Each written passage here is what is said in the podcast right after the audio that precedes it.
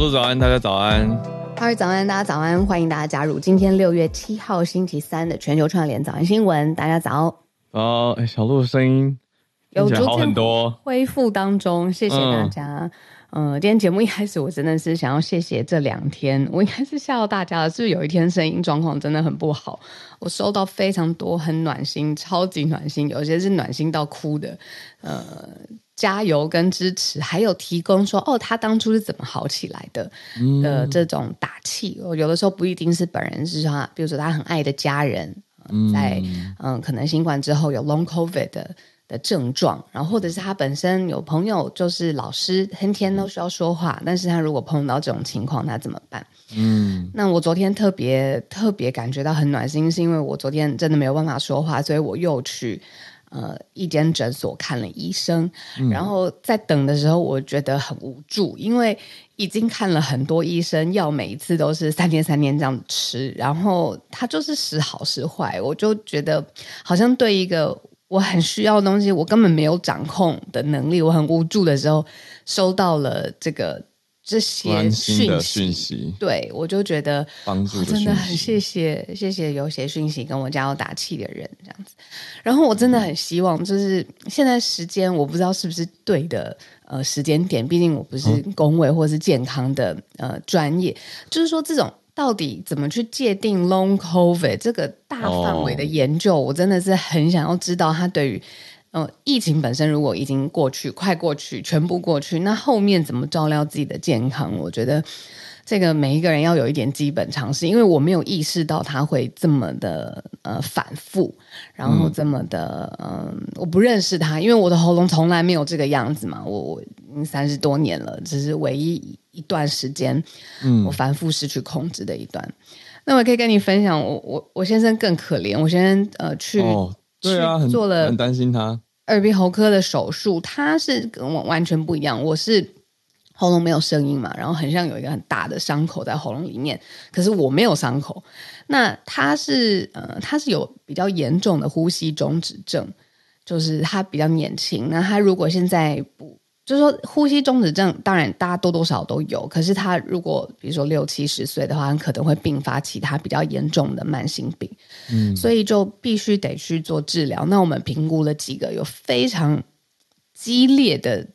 嗯，医疗介入的方法就是把整个什么下颚能够切的地方大大切，然后要就是住院四五天。那我们选的是比较中性的，就只是用一种呃电浆刀，然后但是他的那个电浆刀是在他的鼻孔里面各六刀，然后在他的上颚各有四刀，所以他回来就是整个人一整天一整晚都在流血，就是、嗯、对，所以我们俩昨天超好笑的，我们我们这几天就。各自去看医生，然后回诊，然后吃药，然后在家里打包，因为我们刚好也是约定这一周要搬家，啊、搬家周也是这一周，对，所以所有的事情都卡在一起，就是 a little bit tough，但是就是谢谢大家，就是嗯，比如说早安新闻的朋友，然后也有给我鼓励，然后也谢谢独挑大梁的来主持，那我们就是盯完这一周就加油。你也知道周末发生什么事情，所以就是，啊、而且而且我们我们礼拜五还有约，对，我们礼拜五下午，对啊，嗯，对，我们礼拜五下午还有约，早日康复，对，就是这是一个比较挑战的一周，但是不是要带给负能量给大家，嗯、就是反而是要谢谢你们的，因为我不知道如果没有这个这些讯息加油的话，我觉得我会。更更无助吧，真的，这是就是无助，就是我心目中的字了。我我不知道你能不能体会，嗯、就是一个很重要的东西，可是你觉得好像随时你都失去它，然后很痛，很痛，就是痛，没有。常常啊，就是最需要用手机的时候突然没电了、啊，或者是 电脑突然干嘛了？你知道，就是要上课那种很重要的时间之前，突然一个软体宕机，你就觉得哇，就是这种感觉。嗯、那也托你开了这一题的福，我刚刚开始确认了一下长新冠。嗯我们找到一个可以让大家参考的定义啦，是 WHO 世界卫生组织，它定出了一个三二一，嗯嗯，就是感染后的三个月内发生的话，嗯，就是一些衍生的相关疾病，你觉得哎好像是相关的，那就有可能。嗯、那二是症状持续两个月，超过两个月，一一是没办法用其他的诊断来排除，而且持续长达一年，嗯，这个是三二一，所以听起来不太确定，可是。我觉得不管是不是长新冠，蛮明确的是时间点，你你这个不舒服就是在 COVID 之后受到的影响嗯、对啊，所以还是注意喉咙保健。对啊，大家也都是。对，也不止不止小鹿啊，就是身边其实蛮多朋友。啊、嗯。嗯就是确诊完之后，当下你觉得好像症状缓和了，但是持续要关心自己的身体健康，尤其是身心健康，我是都要。因为这一次他的这个反复有点吓到我了，就是我没有意料到的，所以大家可以去多看看这一方面，大家怎么照顾自己，多多交流这样。嗯嗯，真的是好，嗯，聊天室也有很多暖心的讯息，谢谢你们，谢谢大家。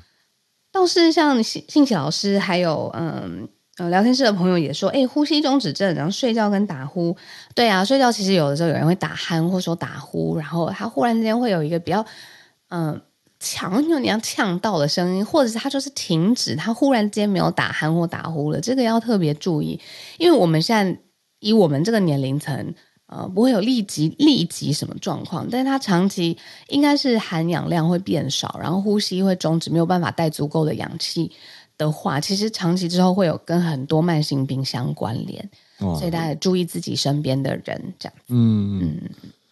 好，这个健康的早晨，呼吁大家。这已经到了这个年纪了，本来就要注意保健保养，这个是，只是以前以前可能太。太挥霍自己的健康，我一直这样觉得啊，就是大家年轻的时候就觉得啊，没关系，还好吧。哦，但但开始有意识、有保养、注意是好的。好啦，就希望大家都健健康康的。那我们来盘点喽，我们盘点今天的几个国际的消息。嗯，今天第一题我觉得又吓一跳了哦，就是乌克兰这边的一个新消息，这几天持续在看乌俄。有蛮多新动作的，包括你说俄罗斯的贝尔格罗德州等等。可是现在是进到乌克兰境内的事情，一个大水坝竟然被炸毁了。可是现在很离奇的是，两边都互相指控是对方，就乌克兰说是俄罗斯做的，俄罗斯说是乌克兰做的。我们等一下来了解一下这个水坝被炸掉的影响，包括生态系统都受到影响。第二题则是关于加密货币。讲到很有名的加密货币公司币安跟 Coinbase 这两家公司，竟然被美国政府 SEC 监金融监管机构提告，那代表意义是什么？又会有哪些影响？我们整理在第二题。第三题则是关于美国总统大选的热络消息。嗯嗯，前副总统彭斯也要加入来问鼎白宫，加入共和党党内初选的角逐，而且不只是他，还有另外几位也要一起来。抢这个共和党的代表席位哦，嗯嗯，那最后一题则是延续着美国好莱坞这边编剧工会罢工的事情，现在演员工会也要来罢工，而且工会已经同意授权了。嗯、那接下来大家看的影视作品是不是会受到很大的影响？看来会影响蛮长远的。我们就先来关心一下乌克兰的水坝炸毁的事情。那大家可以想象，就是水坝它的蓄水量这么的大，它既然是作为一个嗯专门蓄水的水坝，如果它被破坏了，它的那个水它是会有杀伤力的。例如说，附近会有人有家园，居民会有必须要撤离，嗯、然后再来就是这个如果是主要用水的来源，那接下来它的影响也会很大。那所以这不只是在军事意义上面说哦。炸掉了一呃一个水坝，就是它之后它的影响其实是会蔓延下去的。嗯、那今天我们要讲的就是在乌克兰南部，嗯、呃，有一很大的，就是也是全乌克兰最大的水坝，叫做卡科夫卡水坝。它被部分或全部炸毁了之后呢，有影响超过两万两千人，然后要紧急的疏散，目前已经。官方说，大概疏散了一万七千多人，然后它的这个水坝被破坏了之后呢，就造成了大大小小不等八个地区泛滥，所以这个大坝遭到炸毁的这个消息，其实是对居民会有直接跟立即性的影响，就是附近的地方没有办法住了。但是，就像刚才浩尔讲的一样，嗯、就是很吊诡的事情是，呃，泽伦斯基非常的生气，他就跟他的这个幕僚长，一个叫做叶尔马克的人来表示说，要为了这件事情召开国安会议，说这带来一场战争罪以及生态浩劫，而且他希望拉国际的盟友，就是嗯 G7 啊相关的盟友，国际上面的力量来支持他，然后制裁，然后严禁的谴责。但是俄国方面的消息就是说，这个大坝爆炸，这个是乌克兰自己做的事情，而且呢，这个是呃蓄意破坏自己的水坝。那这个水坝虽然是在乌克兰今天最大的水坝，但是在战争最刚刚开始的时候，其实俄军已经占领了，但就是没有去轰炸它，没有去破坏它这样子。那现在就是这个大坝在那两方自己的说法之下，反正不论是谁发动的，它就是没有办法再用了，而且造成上万人的居民没有办法生活，要紧急撤离。对啊，上万，而且呃，我看 CNN 这边是说两万两千，还有法新社也报道。目前估算的数字，那已经疏散一万七千人，可是代表还有大概五千人还在正在疏散当中，所以影响是非常大的。那这个地方影响到的河流叫做第聂伯河，它沿岸有八个地区泛滥了，所以影响颇大。嗯，那换另外一个角度，我们看到美国方面的消息，美国也在调查到底凶手是谁。嗯，可是美国白宫目前发出来是说还在调查，还没有办法确认。嗯嗯嗯。所以呈现的影响很大。那刚刚讲到说生态的影响，就已经有动物园被淹掉了。嗯，对啊，所以影响还蛮大的。哦，不止居民，对啊，还有动物园。对，因为这是乌克兰最大的水坝。嗯，那它上游就是卡科夫卡水库，所以整个泛滥等于变成强制泄洪一样嘛。那河流的生态、河川生态、周遭的生物。你说他们生物的家园也是被淹掉了，嗯嗯嗯，对啊，那现在就有一种到底是谁做的，还在看。每次乌俄之间发生了新的目标，不论是呃被攻击、被炸毁，或者是这个目标非常有呃代表性的意义，好像这个是最大的水坝，这好像是一个标准的嗯剧本了，就会说这是对方做的，然后不会说这是自己。嗯、是啊。对啊，但通常也有时候会出现说，马上有凶手或者是轰炸者跳出来啊，声称、嗯，然后告诉大家说，哦，我们这样做，那原因是为了如何如何。嗯，对啊，但这次现在看来是，嗯，泽伦斯基他也没有直接指控，可是他就是很蛮明显的暗示了，认为说是莫斯科在自导自演。原因是会这样讲，原因是目前俄罗斯南部这个区域。算是俄军控制的，嗯嗯嗯嗯，所以在他们控制范围内发生了水坝爆炸，才有了这个罗生门的情况。嗯，能继续看下去来了解到底发生什么事情。这是我们看到乌克兰的一个大更新。那如果再把它拉回来，拉到我们现在的生活当中，就是我不知道还有多少朋友现在还在投资虚拟货币，然后在虚拟货币上面有部分的资产的嗯配置，然后呃，现在因为金融市场还是很动荡，二零二三年可能会动荡到年底，那可能会有人会觉得说，哎，一部分的钱放来虚拟货币，或者是大家已经完全忘记这个 sector。好，我之前蛮蛮讶异的，就是对于嗯，全世界最大的这个呃虚拟货币交易所币安 Binance，还有它的执行长赵长鹏本人，其实都受到了美国 SEC，就是呃证交委员会管理委员会的控告。嗯，那其实就是说，嗯。他的这个控告内容，其实我没有感觉到有具体的，你说明文是违反到什么什么什么什么。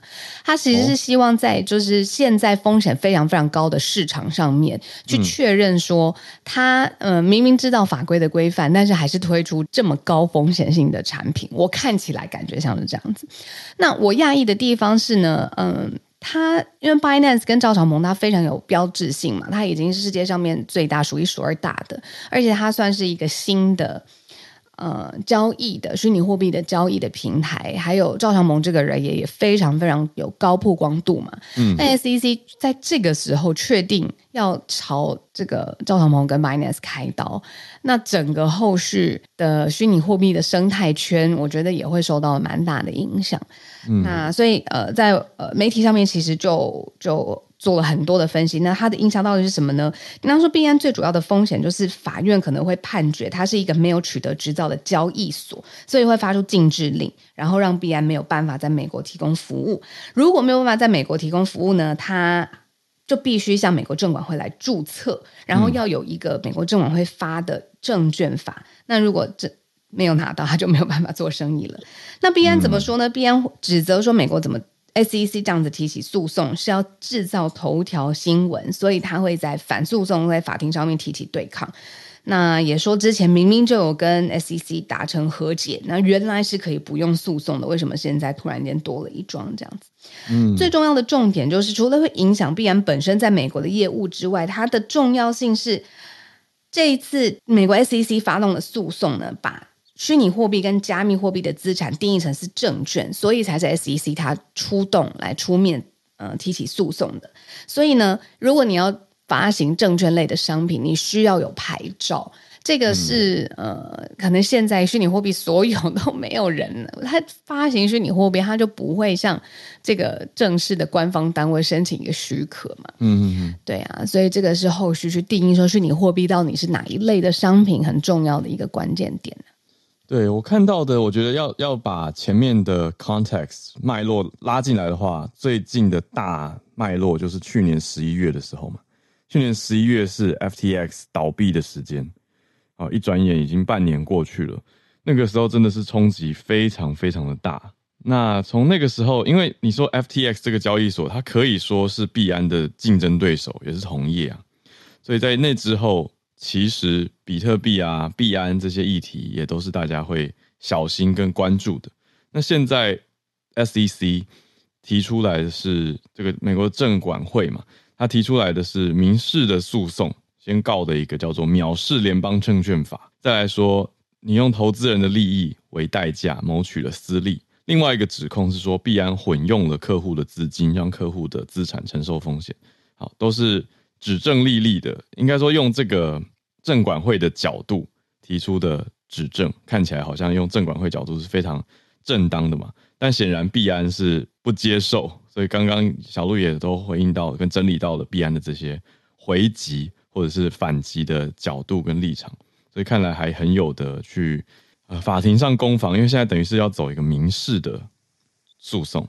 嗯，那刚才浩尔整理的是币安嘛？那另外一间很大的交易所 Coinbase，它嗯也是被 SEC 提告了。美国 SEC 提告它的缘由是说它赚取了嗯超级巨额的。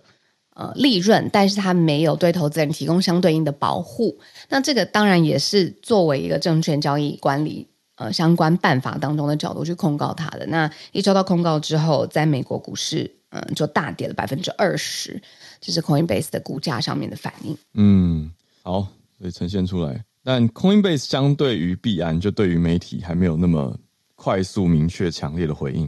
嗯，嗯，Coinbase 现在对于媒体还。可能还在整理他们的说法，嗯，因为这个还蛮新的一个消息。好，所以 SEC 同时对两家提出了告诉，那就看 SEC 这种证券传统的证券管理委员会对上相对比较新的 cryptocurrency 这样大的交易所，嗯、他们之间会在美国的法律系统里面产生什么样的结论跟走向。我们第三题继续在美国，可是看到转向政治的攻防，嗯。彭斯投入大选，嗯，意思是他要加入共和党。现在党内的初选，总统初选到底是要推举谁来代表共和党角逐美国总统大选呢？那现在已经很多人了，包括了呃，川普嘛。然后之前我们有讲过，就是联邦参议员一个叫 Tim Scott，还有前南呃 South Carolina 的州长，他叫 Haley，他都加入了共和党内部的总统初选。那彭斯他 Mike Pence 他作为前呃副总统，那当然他最了解白宫的运筹，然后当然都知道就是这个选战一路打下来会多不容易。那但是他就现在狭达的这个经验，然后现在加入了共和党的党内初选当中。嗯，所以呈现出来是共和党内部的竞争态势，现在非常的明显。呃，就彭斯他也已经开始有一些 campaign 了，就是已经开始竞选了。那即将有消息已经放出来，路透社这边知情的是说七号，其实就等于是美国的明天时间要开始。公司在会，他会从 Iowa 开始，嗯，去用影片啊，还有演讲，要开始他的竞选活动。嗯。嗯，他其实从政的时间蛮长的，他从零三年就是美国联邦众议员，然后呢，在二零零九年的时候担任了共和党议会的主席，二零一三年的时候呢，他担任印第安纳的州长，然后他是第美国第四十八届的副总统，就是从二零一七年到二零二一年，当然当当时他的呃总统的搭配就是川普。嗯、那他过去其实嗯、呃、个人生活啊、生平啊，都相对于来说没有那么呃大量的呃，像以川普来说啦，不会有人比他更戏剧性，然后也不会有更更。你知道，让媒体觉得哇，一定要去捕捉他的这个焦点，这样子。那他就是长期的在、嗯、呃政坛上面服务。嗯，不过我觉得有一个有趣的点可以讲，就是我觉得至少早期的我啦，就是比较稚嫩，对民主社会还在观察状态的时候，就会以为说总统跟副总统一定都同时站在同一个立场上。可是我要讲的是，嗯，川普，因为之前彭斯是川普的副总统嘛，可以这样说吗？他的副总统，他是他的副总统，对啊，就是。这个所谓的不是从属关系，但他们就是一组的。但是他们对于两个重大事件的看法其实相左。嗯，就是二零年是上一次的美国总统大选，那个时候川普想要推翻选举的结果嘛，嗯，可是彭斯其实没有跟呢、欸。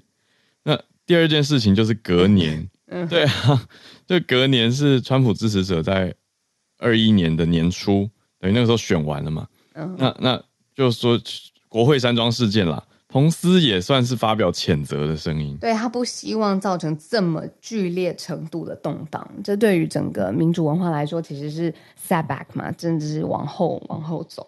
对，所以现在拉回到美国共和党内呢，等于是彭斯也要跟川普竞争，因为大家。嗯可以说大家都想当总统嘛？可以这样讲吗？反正这几位就是在竞争角逐共和党的总统参选名额嘛。那我们也看到党内现在的民调如何，有讲到我们之前提过佛罗里达州州长声望似乎很高，可是共和党里面目前的民调还是川普领先，而且 DeSantis 这个佛罗里达的州长落后川普百分之三十。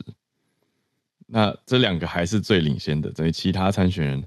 民调也许还没出来，但是目前遥遥领先，就是呈现这两个人的党内气势，所以还在接着继续看，还需要一段时间。那竞选的人还蛮多的，嗯嗯、呃，其实就是诶，大家会很在意到底最后是谁出现嘛？就是代表共和党来角逐。嗯、那民主党这边就是已经确认啦，就是呃，拜登他会再度竞选嘛？嗯。对啊，所以现在就是看到时候的态势会是谁对上谁这样。嗯，是的。好，我们来到今天最后一题，也是在美国，可是来到了好莱坞。讲、嗯、到这个编剧工会之后，现在演员工会也要来谈罢工了。对，而且呢，里面演员工会里面百分之九十七点九七啊，因为他们要票数表决嘛，嗯、那里面就是绝绝绝大多数都是支持来。授权要罢工了，那原因是为什么？大家可以想象到，其实就是要求更高的薪酬。然后呢，还有一个很特别，是当代才有的现象，就是要针对没有授权透过人工智慧使用他们的图像，就使用演员的图像的行为呢，一定要有保护。他们不希望呢，最后人工智慧用了他们的演出。嗯，这种你说是这个艺术的表现，或是他们能力才华的表现，结果就被人工智慧整碗端走。他说这个一定要有相关的保护的行为。那目前呢，双方正在呃协议，然后呃最后协议的最后。的期限是六月三十号要到期。那上次我们讲的是就是 writers 嘛，就是写手。那这一次是演员，演员们上一次发工罢呃上一次发动罢工的时间是在两千年的时候。那所以 一个是编剧不写了，嗯、另外一端是演员不演了。嗯、呃，这个潮，哎，我今天看到小令是不是也在？我就是觉得说，可能会真的是发生蛮大的动荡的，因为你说两边，一个是你说呃源灵感源头，然后最主要故事的原型，对其实它另外一边，它也需要真的是我们认识的或喜欢追捧的这些演员，把它淋漓尽致的发挥出来。对，结果两方面都出现问题。现在，对啊，我觉得稍稍微可以整理一下工会到底多大，这个规模，让大家有一个概念。我们先讲已经在罢工一个一个月的编剧工会好了，它有一万一千五百名会员，那等于是很有代表性的嘛。那接下来这个演员工会呢，已经投票过了 的，要要罢准备要来罢工的，要去谈判的，他们有一万六千名演员，所以量体甚至比编剧人数还要多，还要多。嗯，嗯，那目前我们看到哪些影响？因为编剧已经罢工一个月了嘛。嗯，那最明显的就是几乎每天要开播的，就是美国的这些脱口秀节目。嗯，然后在讲政治，在讲时事，嘲讽的，嗯，很多都已经中断掉了。那另外呢，Netflix 新一季的《Stranger Things》怪奇物语，嗯，还有华纳兄弟探索他们旗下 HBO 的《权力游戏》前传。Game of Thrones 的前传也停拍，嗯，所以这些是已经蛮明显这一个月来的大消息。那至于演员现在的情况，就是看演员工会跟制片厂的谈判，他们也是要在美国时间明天开始去谈，嗯，所以到底接下来我们有没有东西看呢？还是只能去看旧的？其实就看接下来这几天，还有编剧跟演员两边跟制片商协调的情况。好，那今天刚好这四题就是我们为大家盘点的新闻。从我们继续看乌俄有一个非常重要的进展，就是乌克兰境内最大的水坝被炸毁了，但是谁炸毁，双方都指控对方才是元凶。再来，呃，标志性的虚拟货币交易所币安跟 Coinbase 现在呢，美国 SEC 来开刀了，后面还是会有蛮多的影响，就定义这到底是什么一类的金融产品的问题。嗯、然后，美国总统大选现在也呃脚步越来越快了。呃，川普昔日的副手现在要投入共共和党里面的党内初选，以及最后讲到好莱坞影业现在是演员现在不满了，呃，对于薪酬还有对于人工智慧会不会侵害他们的表演，现在要求保护。对啊，我觉得特别，我想小延伸一下最后一题，再连到等一下我们的 SMC 早科学的时间，就是小鹿刚刚有特别关注一个重点，我也觉得很有趣，人工智慧应用在演员演艺工会。不是演艺工会表演上，对啊，因为最近看了《玩命关头》第十集，那《玩命关头十》里面、哦、Paul Walker，当然有一些是他早年的画面，可是有一些应该、嗯、至少我知道这个系列电影出来的是不是？对，这个系列电影有一部分是用人工智慧来让保罗沃克持续的有表演，跟还可以出现在电影当中。对啊，嗯，我们之前不是比如说邓丽君也可以出现在演唱会上面，对，我就想说，对。嗯，那这个就更像是法律方面的议题了。可是跟不上，应该完全授权。我对啊，就变成说，好像有先布局，有在保护这些著作人格权、著作权的的律师或者是团队，好像就比较能够保护住。嗯，而且我觉得这个应该是他的荧幕亮相的程度越多，假设好了，Tom Cruise 最多产，那资料其实就是收集到最多的 Tom Cruise 他的表情、他的动作，然后他的声音，那他当然就可以生成是一个 Tom Cruise 没有演，但是却是 Tom Cruise 主演的电影，有点有点绕口。嗯，对啊，对我的意思是说，对不对？那像已故的演员又不可能参加工会，嗯，对啊，那他们的权益。好像就是要用法律的方式，等于是他们的，嗯、你说家人或者是经纪人这些版权拥有者或授权者，嗯、怎么授权？对、啊，对，又是另外一个议题。好，那我们拉回来早安新闻主轴，对，礼、啊、拜三的 SMC 早科学时间，今天是由 Andrea 艳芳艳芳来跟我们连线，是来自 SMC Science Media Center。那艳芳今天要带来的。好像是跟好奇心有关的主题。嗯，好奇心研究，非常好奇。艳芳早安，嗨，小鹿赫早安，听得到吗？可以，可以，很清楚。好，各位听友早安。我今天想要跟大家分享的这篇好奇心有关的研究，它是五月三十一的时候发表在公共科学图书馆这个期刊，然后它是来自德国跟美国的研究团队，他们想要知道。演化上跟人类最近的猩猩，他们表现好奇心的行为跟我们人有什么不一样？所以他们有比较人的小孩和猩猩，发现小孩会比猩猩更愿意去探索未知的事物，可能有更高的好奇心。然后这个研究是可以帮助我们知道人类的好奇心怎么发展的，还有是什么样的动力驱使我们去寻找资讯，还有解决不确定的问题。有点可爱，可是很想知道怎么比啊？对，他这个研究总共做五个实验，他把成年的猩猩跟三到五岁的小朋友分开来看，嗯，然后他的设计是让猩猩或是小孩子从两个盖起来的杯子里面去选择，然后其中一个杯子呢是透明的，里面有单一的奖励，然后另外一个杯子是不透明的，然后里面是未知的奖励。那这个奖励给黑猩猩的话呢，就是可以吃的葡萄。所以黑猩猩的透明杯子里面可以看到一颗葡萄啊，不透明的杯子里面就有三颗葡萄。给小朋友的奖励是用贴纸，透明的杯子有一张贴纸。然后不透明的杯子里面有三张，嗯，那其中一个实验就是，如果说受测试的猩猩或小孩，他去选那个透明的杯子里面有看得到已知的奖励的话，研究人员就会打开另外一个不透明的给他们看，让他们知道其实不透明的杯子里面有更多的奖励。结果研究就发现，猩猩跟人的小孩最大的差别是，猩猩一开始在不晓得不透明杯子有什么的时候，他们一开始都选透明的，已经看得到里面是什么的那个杯子。嗯，他们要看过研究人员打开不透明的杯子，跟他们表示说：“哦，其实这边有可能有更多葡萄哦。”他们才会去选那个不透明的。但人的小孩子不一样，即使一开始没有跟小朋友说是要找贴纸，在还不知道要做什么东西的情况下，就有一半以上的小朋友会去选不透明的未知的那个杯子。嗯。嗯，所以代表说，这还代表意义是什么？因为有可能是更好奇，有可能是他比较有风险承受能力。对，是是没错，没错，嗯、就是研究团队就开始推论说，为什么小孩，人的小孩会比猩猩更一开始会愿意去选那个未知的选项？那他们提出的想法是，有可能人的小孩比猩猩更有那个动机去发现隐藏在。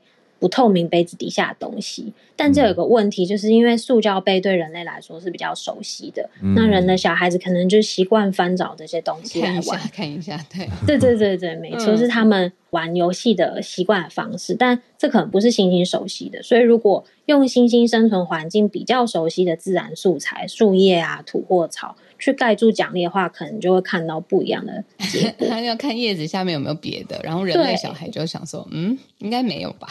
对，就是这个生存的环境会影响。毕竟猩猩比起人，它更有在自然环境里面生存的压力，所以比起确定的奖励，猩猩比较没有办法去承担未知的后果，因为生存的环境会影响他们的判断。对，嗯，相较猩猩，其实人的小孩生存压力是比较小的，所以。可以容许比较大程度让他们做好奇心的探索。哦，嗯，所以我可以这样说吗？如果一个人的生存条件给他的压力，嗯、呃，是大的，其实他如果没有好奇，他只想要安全，那个是因为受到生存条件的影响。嗯，这个研究里面，因为他比的，他比的就是猩猩跟小孩，所以这两个的差异很明显的。嗯、大家知道，猩猩是有可能会比人类更依靠在自然里面生存的本能去应付压力。但是如果说因为这样，然后看到研究就说哦，如果是我的话，我会选风险比较小的，然后透明的杯子，就表示我比较像星星，就是像生存压力，这样又不太对。也不对。因为如果这篇研究实验改成。大人的话，嗯，我就会不一样了。嗯，哦，哎，我好奇的艳芳，就是刚刚讲的是一个趋向嘛，嗯，是不是不代表所有的星星都选透明杯？没错，它不是所有的都选，但是，嗯嗯，研究发现的是，呃，如果研究人员就是告诉他们说不透明的那个里面有奖励的话，几乎大概八十趴左右的星星就都会去改选那个比较多。奖励的那一个哦，有八成就比较明确，他看到葡萄，他就对他非常的明确，嗯，对。然后对小朋友来说呢，如果事先跟他们讲要找杯子底下的贴纸，这件事情其实就变得有目的性。然后有目的性其实会影响他的好奇心，在有目的性的情况下，哦、他们更多人去选那个已经看得见贴纸的透明的杯子。但如果你没有跟他讲的话，他就会比较去做。他多元的探索，索对对对对，哦，这个很有趣哎。嗯，等于是说，如果你跟小朋友说你很明确，你就一定要干嘛干嘛，他可能我们可以这样推论吗？就我们可能会影响到他的好奇心跟他的探索。其实这个研究发现不会，因为原本的推测是我如果告诉他们。有更好的选择，他们就比较不会去选那个透明的杯子。但是他们发现星星跟小孩子有很大的差别，就像刚刚讲，星星就是一旦知道有更好的选择，他们就会几乎改选那个更好的选择。嗯嗯。可是小孩子的话，哦、告诉他们说：“哎，不透明的杯子有更多贴纸哦。”但是还是有大概三到四成小朋友他知道这件事情，他还是要选那个透明的。已经有一张贴纸的那一个。嗯，然后作者就推测说，有可能小孩子喜欢多样化的结果，而不是追求最多张贴纸、最多数量的奖励，嗯、或者是多样化。对对对，做多多样化，就是他们喜欢，有可能会喜欢按照自己的规则去玩，然后去选择，嗯、可能会愿意为了发现新的事情而放放弃掉已知的好处。觉得这样的结果有点可爱，嗯，因为他希望获得更大的报酬嘛，他期待可以获得更大的报酬，就算失去了他现在手上有的东西，他也觉得哎没关系，因为他没有那么立即的生存压力。对，那它其实也反映我们常常看到的小朋友的特质，就是人的行为其实相对于猩猩是非常多元的，所以我在看着研究的时候会觉得，所以保持包容跟小孩子愿意去尝试，其实很重要。而且要让小孩知道说，即使他探索未知的选项，也有可能是正向的结果。这可以让他愿意更愿意去做多元的尝试。但是也要提醒，就是其实好奇心的选择有要承担的风险的。所以其实要继续推论好奇心是由什么原因造成的，还需要。有神经生理学或是他的家庭社会背景长期的调查，才可以知道小朋友做这个选择，除了好奇心之外，有没有其他的原因去影响他？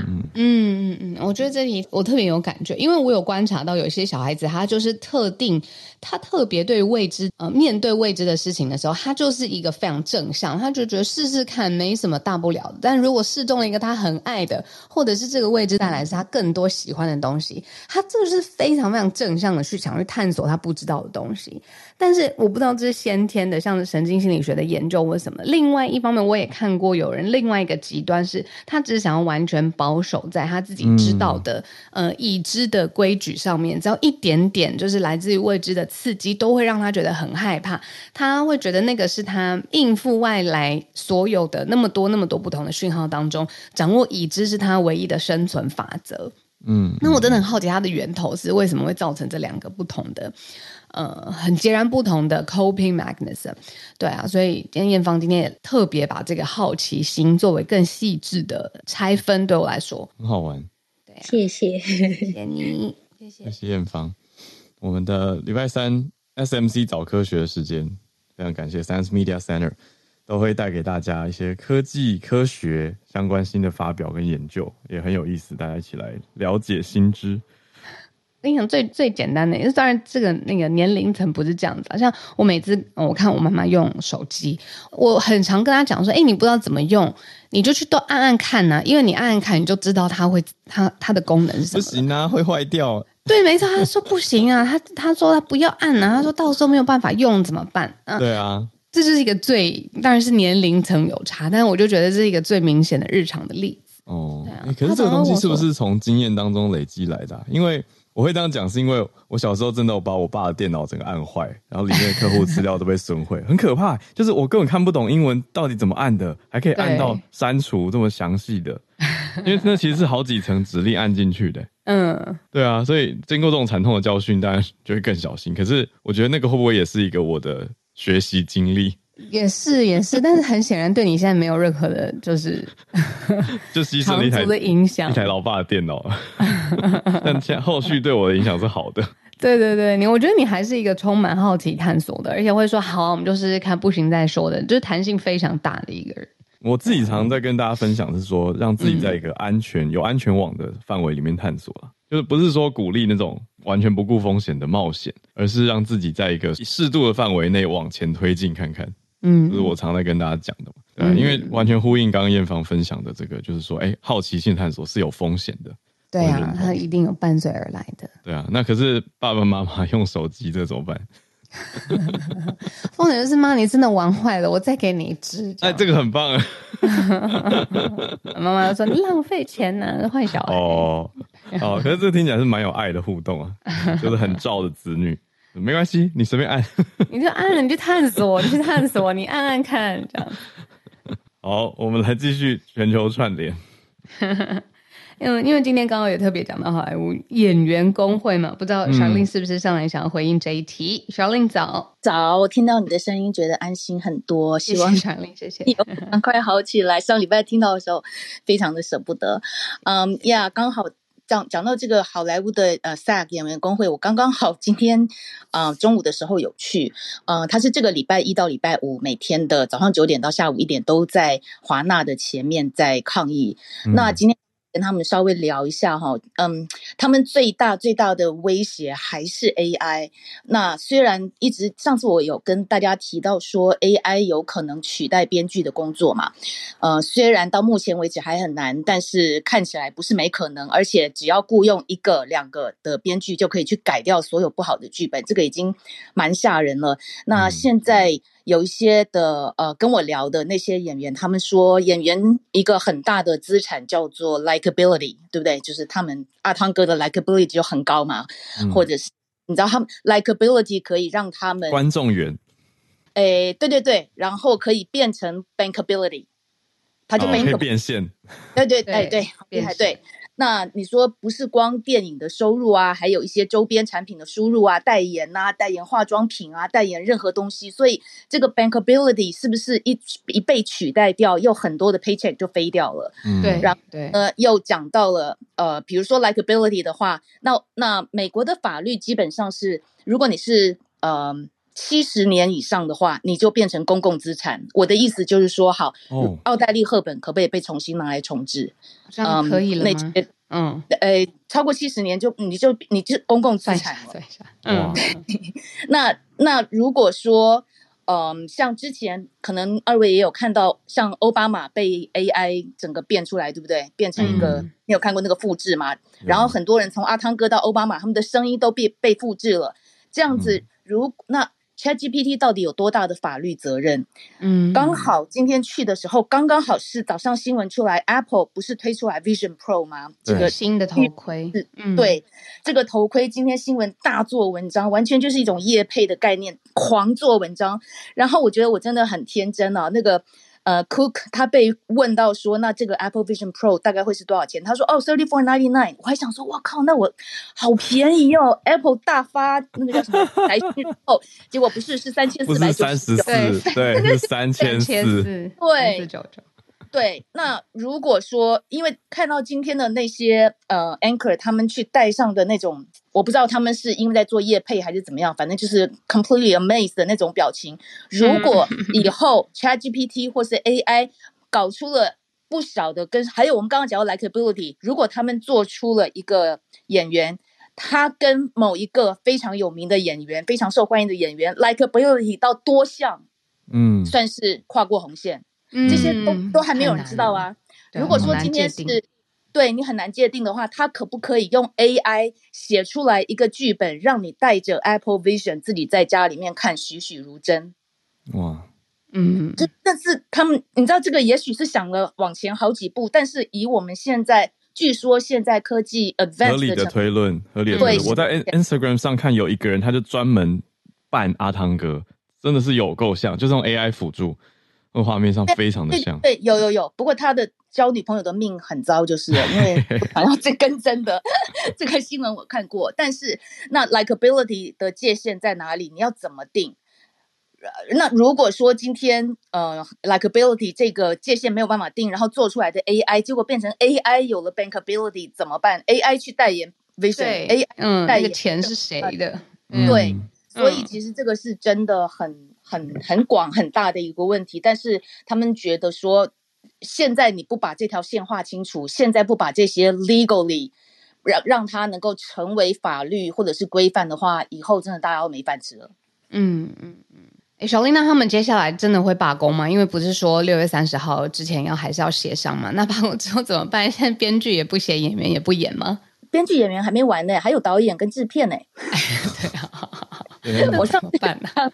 再来就是演员了，然后导演工会说让给编剧工会，导演的编工会的那个呃 contract 已经 mature 了，但是他们先让、嗯、看看这两个怎么样，所以不现在没有人知道，因为因为编剧到编剧工会到现在还没有没有一家电影公司让步，而且上个礼拜在坎城影展的时候，你知道坎城其实没有那么难去。呃，你要走红洞红地毯，基本上你有厂商有钱也没有那么难。最难的是要到海外这一些大老板他们的船上面，那个你才叫咖了。上个礼拜不那些大老板，什么华纳公司的那些大老板，照样在开他们的趴，开得非常狂野，所以他们真的会什么时候会让步到什么程度，没有人敢讲。嗯嗯嗯嗯，要到船上才是一个咖。欸、我学知识了，欸、完全画错重点。要到船上，对，红地毯真的没有没有很了不起。小林讲的是真的，我自己的经验是我去过柏林影展，那个时候我是工作，所以我在红毯旁边拍照。但但就是去走的明星艺人，的确是一家富商赞助，所以他就是某个、嗯、某个，我就不讲是什么产品的代言啦。反正我就想说，哦，这样哎、欸、就可以出席，就走红毯。可是那次的确我们没有被带到床在船上过，上。船，我说船哦，好可怕。哦，对，所以 小令讲的是真的，对呀、啊，谢谢小令，嗯，谢谢谢谢，保重保重，谢谢谢谢，我是很担心，因为万一又生病，然后又没有剧可以追，这个真的 日子很难过哎。对啊，就希望这个这个月啦，因为他们划定的时间是六月底之前嘛。就希望你看刚讲的一个接着一个的工会，对啊，还有，有对他小令提醒我，对啊，哪哪是只是编剧演员这么简单，导演还有制片，整个影业工业有那么多重要的环节，而且他们他是在一个谦让，对不对？不代表他们要放弃罢工啊，嗯、就是我先把这个这个风潮跟时间点让给呃一部分的呃位位置这样子，嗯嗯嗯，好，那今天我们继续邀请来自东京的翠翠跟我们分享串联，翠翠早安，早安。啊，早安，小鹿早安！听到小嗯小鹿声音真的很开心，谢谢你。那呃，这个算是我之前分享的新闻的，算是后续追踪吧。就是我之前讲过，有一个日本的前参议员叫做 Gashi，就是本名叫东谷义和，就是那个爆料系的 YouTube 的网红。那因为我之前在分享的时候是讲说，他其实。他之前在参选的时候是人不在国外，他是他就是跑去跑去国外，然后就是在国外参选，然后就是选上参议员。但是也因为他人一直在国外的关系，所以他从来都没有进国会，就是参加任何一场，就是老是要执行身为嗯参议员的嗯怎么讲义务。所以他后来就是被国会除名，就变成了。嗯，算当选，但是从来没有参加过嗯任何一场会议，所以就被除名的议员。好，那现在呢？其实因为他之前就是一直在网络上爆料嘛，但是他在爆料的同时，同也是有嗯涉嫌不断威胁这些他爆料的名人，就是要获取一些现金。所以呢，嗯，就是日本警方也认为他涉嫌违反了暴力行为处罚法，所以呢，就是要逮捕他。那他在六月四号的时候返回日本，所以他也就是直接就被逮捕了。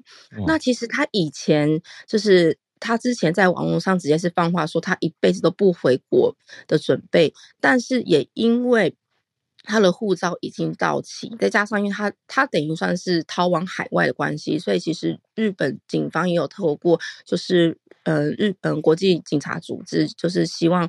嗯，国外可以协助他们把他逮捕归国这样子，但是也因为这个原因，所以他后来就还是得要回国啊，因为他护照已经过期，他等于是非法滞留嘛。那所以他就是在六月四号回来之后呢，就是被逮捕。那另外日本的 NHK 他们也报道说啊，其实他在二零二零年四月到八月的，就是他的这些，他就在 YouTube 上面，他还放影片嘛，据说他的广告收入高达一亿日币。也就是大概新台币两千多万，所以警方就严重怀疑他可能是为了要冲观看次数，才才才会在那个影片中不断发表就是激烈的言论。对，好，那然后再加上他也有就是威胁名人的关系，所以他就是因为这样就目前是被逮捕。嗯、那接下来会怎么样呢？还不知道，可能是要等待判决。嗯，好，那这就是我之前的算是慢新闻追踪的后续呃的分享。嗯，是慢新闻。嗯嗯，谢谢大家，谢谢，谢谢翠翠。好，流量这么高，很惊人。而且翠翠就是分享这样子，会让我想起来之前分享的，就是有整个。呃，连唱流畅感，嗯嗯嗯嗯，事件的延伸。我看到比较有趣的是说，他的 YouTube 频道去年夏天就被停掉了，欸，就就相关的消息嘛，就东谷一和他的 YouTube 等于已经停掉。可是的确广告收益是像翠翠刚刚整理出来的，持续啊，就是累计起来有这么高。对啊，啊，嗯，对，因为它是去年夏天被停掉，但是它的收益，嗯、这个广告收益是去年的四月，就是二月到四月，就是那一段时间被停掉之前，嗯嗯嗯嗯，对，记得。谢谢翠翠，嗯。好，今天举手的朋友稍微比较少一些些，但是也谢谢上来跟我们分享的 SMC 早科学的艳芳，然后 Charlene 带来现场的消息，还有翠翠带来慢新闻的追踪。嗯，那我们今天的节目到这边要稍微告一段落啦。嗯，那明天还是星期四早上时间八点钟准时跟大家一起串联，然后预告今这个周五我们会有一个特别的播出，对吗？六月九号。对，所以我在想，嗯、我们要不要今天来录？那个开 好，我们可以来聊一下，可以来聊一下。啊、呃，好，我所以我们今天的串联就在这边告一个段落。谢谢大家今天参与礼拜三的早安新闻。嗯，明天礼拜四早上同一时间继续跟大家在空中保持串联，大家拜拜。对啊，小周末愉快，大家拜拜。